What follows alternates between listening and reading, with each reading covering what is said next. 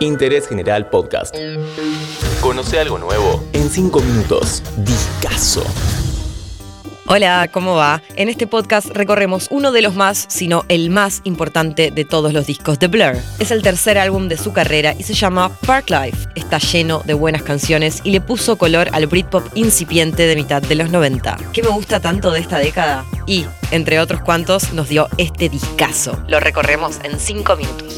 Y así arranca este álbum que salió a mediados de 1994, con esta intro electrónica que le da inicio a Boys and Girls. Definitivamente le puso otro sonido a una nueva generación Made in London. Te cuento que Blur venía de sacar un disco que estuvo bastante por debajo de las expectativas. Si bien en el 91 trajo su onda india a la nueva década, dos años después sacaron su segundo disco y terminaron con deudas. Fue todo un tema que la discográfica quisiera apostar de vuelta a un tercer disco de esta banda. Y así se la jugó Emi.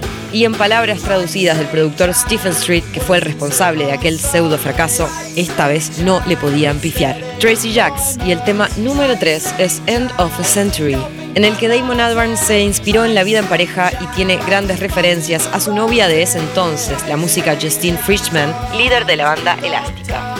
Elástica era una de las bandas que sonaban en Inglaterra para la llegada de Parklife. También se escuchaba mucho Pulp, Supergrass y Oasis ya se presentaba en vivo sin haber todavía lanzado su disco debut Definitely Maybe. Lo cierto es que estos cuatro jóvenes le pusieron un poquito más de onda a toda esta música británica nueva que bien se diferenciaba de todo lo que venía pasando con el grunge en Estados Unidos.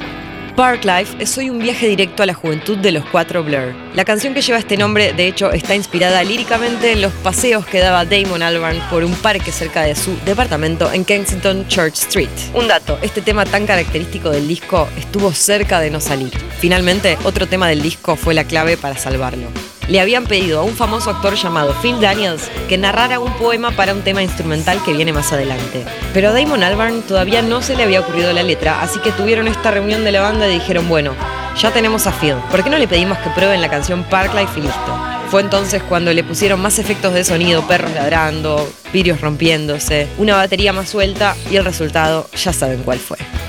Bank Holiday es un tema medio punk en el medio del álbum.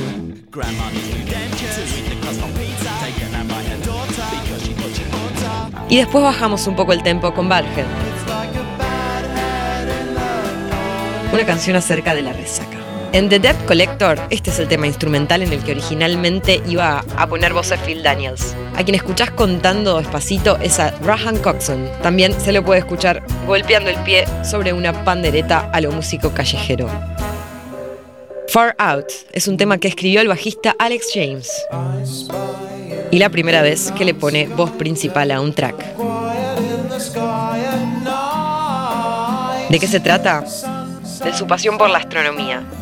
En To The End, una de las primeras versiones en realidad estaba cantada por Justin Frischman, como te conté, la cantante de Elástica, que en ese momento era la novia de Damon Albarn. Pero más tarde la que grabó fue Laetita Sadler, la voz francesa líder de Stereolab. En ese momento esta banda de pop electrónico sonaba bastante fuerte en el ambiente londinense y de hecho sacaron un disco muy exitoso en paralelo con Parklife.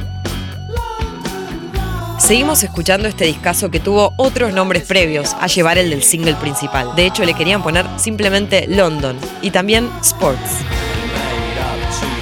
La imagen de portada se inspiró directamente en el hecho de que Damon Albarn había comprado acciones para una carrera de galgos en la vida real. La foto es de noviembre del 88 y la tomó el fotógrafo deportivo Bob Thomas. En el 2010 salió un documental llamado No Distance Left to Run acerca de el regreso de la banda británica con entrevistas y situaciones de archivo. Escuchamos Magic America te recomiendo que escuches toda la discografía de Blur. No dejes de darle play a The Great Escape, el que salió un año después de este discazo. Lo que suena es Jubilee. Certificado cuatro veces como disco platino en el Reino Unido, este álbum fue clave en la emergente escena del Britpop Parklife, 16 canciones, vendió más de 5 millones de copias y para mí es un discazo.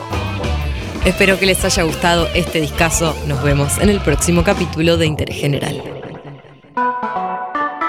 Interés General Podcast. Encontrarnos en Spotify, en Instagram y en interésgeneral.com.ar.